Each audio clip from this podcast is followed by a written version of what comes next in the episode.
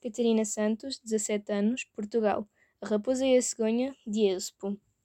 Viviam em certa floresta uma raposa e uma cegonha, não muito longe uma da outra. Não se costumavam falar.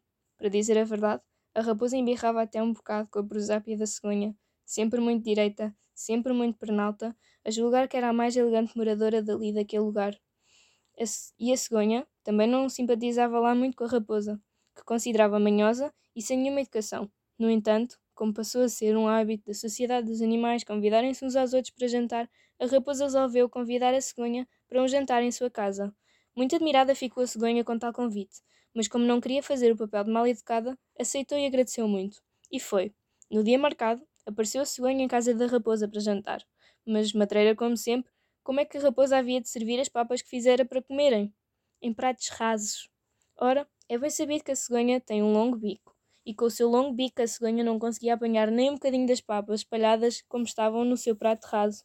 Foi uma tortura para a cegonha, que estava cheia de fome e sentia o, o belo cheirinho das deliciosas papas sem as poder engolir. Por seu turno, a raposa lambia as papas todas com a língua e ainda gozava com a sua convidada. Ai, à vizinha não lhe apetecem estas papas tão boas? Pois então como as eu. E lambeu tudo, tudo, deixando os pratos rasos a, a brilhar. Saiu dali a cegonha, furiosa e desejando vingar-se também à afronta. Passados dias, foi a cegonha que convidou a raposa a ir jantar à casa dela.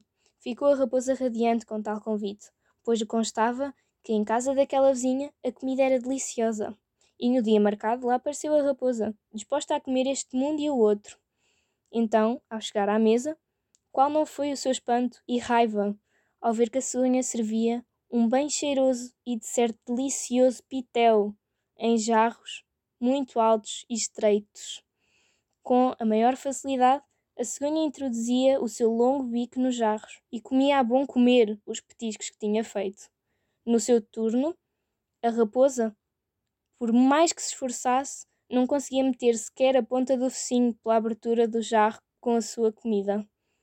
E teve que aguentar todo o tempo a sua fome não, eh, não parava de crescer, sem sequer um bocadinho de jantar provar.